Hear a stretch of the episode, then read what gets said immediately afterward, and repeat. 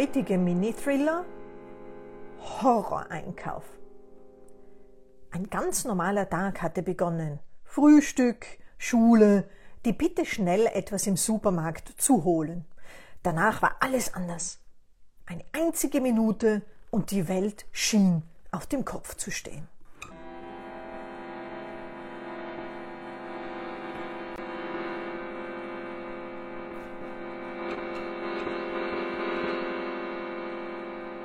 Hinter dem Regal mit der Schokolade stand es, das Mädchen, als es erstarrte und genau hinzuhören begann. Kling, klock, kling, klock. Die Geräusche hatten einen geringen Abstand von wenigen Sekunden. Sie waren so weit auseinander, wie es Schritte sind. Schritte, die sich näherten. Das so wusste das Mädchen bereits, konnte sie daran erkennen, dass die Töne immer lauter wurden. Auch konnte sie unbewusst die Richtung ausmachen. Es schien vom vorderen Bereich des Lebensmittelgeschäftes zu kommen. Wie konnte das sein? Es waren doch so viele Leute hier. Sah das denn niemand? Aber wo sind sie hin, die vielen Einkäuferinnen? Keine scheint Schokolade zu kaufen. Ihre Mutter hatte ihr aufgetragen, Tomaten zu kaufen. Sie hatte sie in einem Gemüsesäckchen in der linken Hand. Diese zitterte nun. Kling, klock. Immer näher kam sie, die Bedrohung. Das Mädchen hatte nun bösartige Fratzen vor ihrem geistigen Auge. Ein Clown kam darin vor, der ein mit Tomatensaft und Blut verschmiertes Gesicht verzerrte. Die Kürbisse vom Halloween-Tag schienen lebendig geworden zu sein. Ihr verstorbener Urgroßvater fiel ihr ebenfalls plötzlich ein, wie er kurz vor seinem Tod schlimmer ausgesehen hatte als danach, nachdem die Bestatterin ihm sein bleiches, faltriges Gesicht geschminkt hatte, ihm die Augen geschlossen hatte, die vorher diese starren hellblauen Augen zeigten, welche sie bedrohlich angestarrt hatten. Was sie tun sollte, hatte sie sich in dem Moment gefragt, als sie die Bilder von ihrem Gehirn mit einem Kopfschütteln verbannte. Sie hörte auf zu atmen. So endete auch das Kitzeln der losen Haare, die durch den mit Plastikpartikeln durchzogenen Haarbalsam unbändig ihr Gesicht umrannten, obwohl sie mit einem braunen Band, das sich farblich kaum von ihrem Kopf abhob, zusammengebunden waren. Ohne Luft zu holen, könnte sie seine Schritte viel besser lokalisieren. So kombinierte sie ihre rasenden Gedanken. Was machte sie bloß zwischen diesen Süßigkeitenregalen? Sie hatte doch einfach nur Tomaten holen sollen. Diese waren fast immer beim Ein- und auch Ausgang deponiert, weshalb der Gang zur Schokolade unnötig gewesen war. Die Werbung war es gewesen. Oder, um einer Art von vollständiger Wahrheit näher zu kommen, vielmehr die Tatsache, dass sie ständig vom Marketing von allen Seiten zugehämmert worden war, wurde, wird, immerzu, pausenlos. Welchen Grund könnte es sonst geben, dass sie ohne Hunger zu Regalen gegangen wäre, die Lebensmittel enthielten, die dieser Bezeichnung nicht wert waren? Wenn das Verbot von Nahrungsmitteln damit verbunden wäre, welche Abhängigkeit sie verursachten, so wäre der Zucker auf der zu verbannenden Liste für Essbares. Zucker und die vielfältigen Produkte, die damit erzeugt wurden, welche dem einzigen Zweck dienten, die Taschen der Großkonzerne wie Unilever oder Nestle zu füllen, würde es schon bald nicht mehr in der Fülle geben. Das jedenfalls hatte sie gestern am Abend aufgeschnappt, als sich ihre Eltern ängstlich über die neue Situation unterhielten. Weil es aber auch geheißen hatte, sie müssten ab jetzt wirklich sparsam sein, hatte sie ein schlechtes Gewissen dabei, überhaupt in Erwägung zu ziehen, sich doch noch irgendwas von diesen Regalen zu holen. Nun wurde sie aber abgelenkt. Diese Geräusche zogen den Moment hin. Vor allem deshalb, weil sie normalerweise von nicht hörbaren begleitet wurden. Nur dieses Kling, Klock war zu hören. Sie sah im hinteren Bereich des Geschäftes die Fleisch- und Wursttheke. Niemand da. Keine Verkäuferin, keine Kundin. Das sah letzte Woche noch ganz anders aus.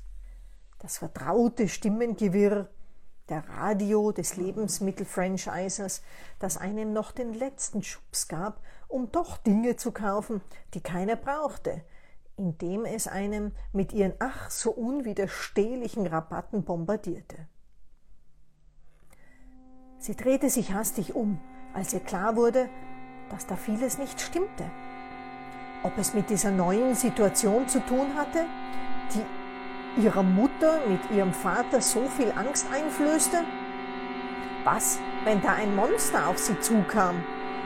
Obwohl es diese offenbar nicht gab, wie ihre große Schwester ihr mal klar machen hatte wollen. Weniger beruhigend fand sie ihren nächsten Gedanken. Noch niemals hatte ihre Schwester sie beruhigen wollen, nie sie mit Liebe überschüttet. Ihre Eifersucht hatte sie immer nur dazu getrieben, alles gut zu finden, was ihrer kleinen Schwester schadete. Fördere die Schreibkunst mit einer Spende. Dadurch erhältst du auch exklusive Inhalte nur für dich. www.buymeacoffee.com slash Kuburg. Selten aber doch bekommst du wertvolle Inhalte per E-Mail. Schau dazu vorbei auf www.kuburg.online/blog.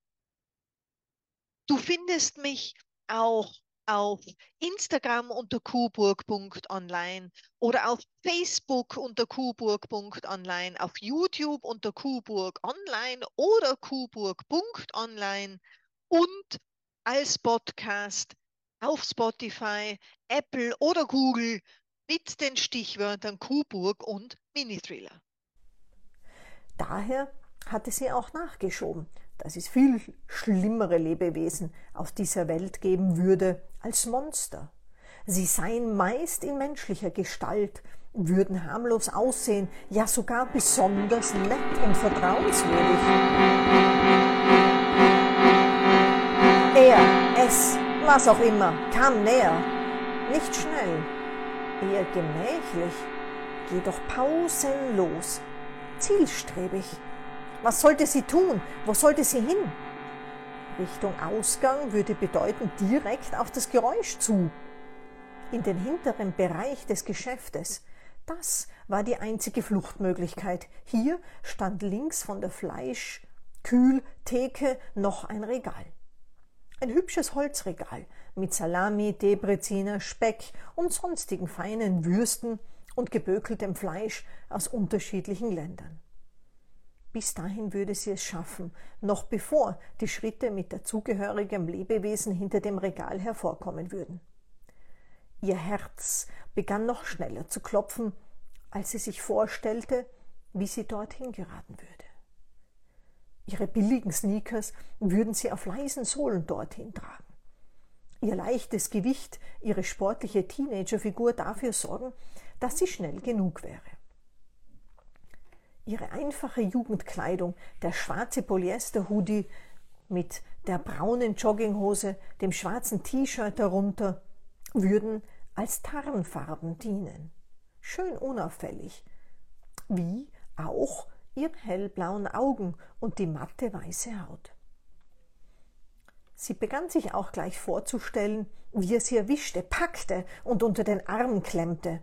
Einen großen, muskulösen, dunkelhaarigen Mann, glatt rasiert, mit scharfem, stechendem Blick, stellte sie sich vor.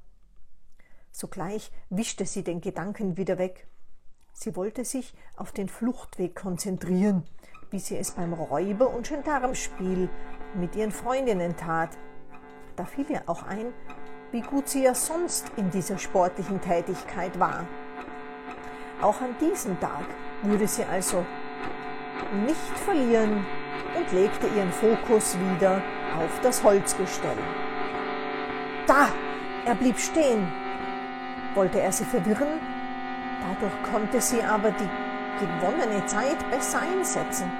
Flink aber leise wie eine Indianerin, jedenfalls wie sie sich eine vorstellte, machte sie also einen großen Schritt nach dem anderen. Fünf reichten, um vor das anvisierte Möbelstück zu gelangen. Sie drehte sich nochmal um, um sich zu vergewissern, dass der Verfolger noch nicht hinter ihr war. Offenbar hatte er seinen Marsch fortgesetzt. Das Kling, Klock, Geräusch setzte wieder ein. Doch war er aber nicht hinter den Schokoriegeln und Schnitten aufgetaucht. Das verschaffte ihr genug Zeit, um sich hinter die getöteten, konservierten Tiere zu hocken. Da kauerte sie, zog die Kapuze über den Kopf, den Kragen nach oben, um sich noch unsichtbarer zu fühlen. Nun fiel ihr ein, dass sie ja gar nichts dafür konnte und an der Schokolade vorbei hatte müssen, weil es nur so zur Kasse gegangen wäre. Die Abkürzung zum Bezahlen von den Obst- und Gemüsewaren war abgeschnitten, um Konsumentinnen zum Kauf weiterer Ware zu verführen. Es dauerte noch weitere ewig erscheinende 20 Sekunden lang, bis doch Bewegungen sichtbar waren. Erst diffus durch die verpackte Tiermuskulatur hindurch, dann, als sie vorsichtig und langsam eine bessere Position fand, besser. Tatsächlich ein Mann. Jedoch nicht breit und stark, sondern eher schmächtig und zusammengefallen, alt und gebrechlich. Er setzte seinen Marsch fort. Aber er musste doch sehen, dass da niemand war. Für die Ware interessierte er sich ja nicht. Er musste sie also verfolgen. Nun begann er etwas zu murmeln. Sie vernahm nur Wortfetzen. Doch ihr gewesen. Wer? Er hatte es auf sie abgesehen, aber warum? Hier im Geschäft? Mal nachdenken. Sie war mit dem Fahrrad gekommen, sonst nichts. Einfach nur zwei Minuten von zu Hause, um diese roten, saftigen Bälle zu holen. Ein einfaches Mädchen von einfachen Eltern in einer einfachen Stadt. Einfach so. Was will er? Ihre Augen weiteten sich, als er nicht innehalten wollte. Er hatte seinen Blick nach vorne, also in ihre Richtung gerichtet, aber er schien ins Leere zu starren.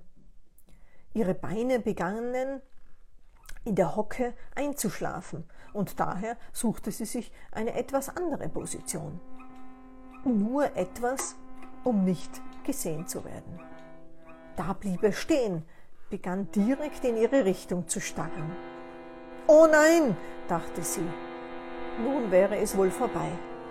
Er würde sie am Arm schnappen, diesen abschnüren und sie aus dem Geschäft in sein Lieferfahrzeug sperren. Durch den unteren Teil des Regales konnte sie nun erkennen, wie es zu diesem unregelmäßigen Geräusch kam. Er hatte nur ein Bein, das zweite war durch einen Holzblock ersetzt worden. Ein einbeiniger alter Herr, der von der Hüfte weg wie ein Pirat aussah. Er ging weiter. Nun schien er noch viel zielstrebiger als vorher. Er tastete mit seinen grau-blauen Augen, die vom grauen Star gekennzeichnet waren, das Regal von oben bis unten ab. Seine fahle Haut passte zu seinem weißen, kurz geschnittenen, schüttenen Haar. Seine einfache schwarze Kleidung machte es dem Mädchen schwer, den Mann irgendwo und irgendwie einzuordnen. Nun war es das wohl. Noch bevor er das Regal erreichte, begann er langsam seine Arme zu heben, eine einladende Geste, die ihr sagte, sie solle doch hervorkommen. Sie fragte sich, ob er blöffte. Er hatte sie doch gar nicht sehen können. Unmöglich. Schließlich war sie leise gewesen und hatte sich kaum bewegt. Sie erstarrte.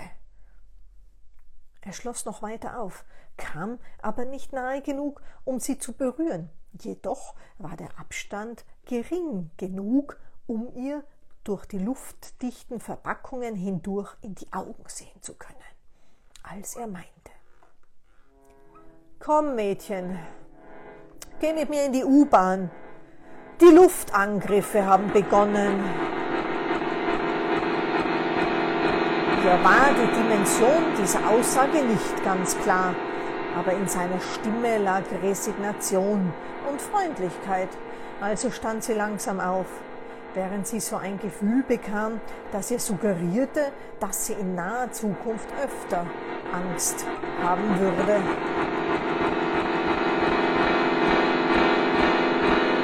Das war der Horroreinkauf der heutigen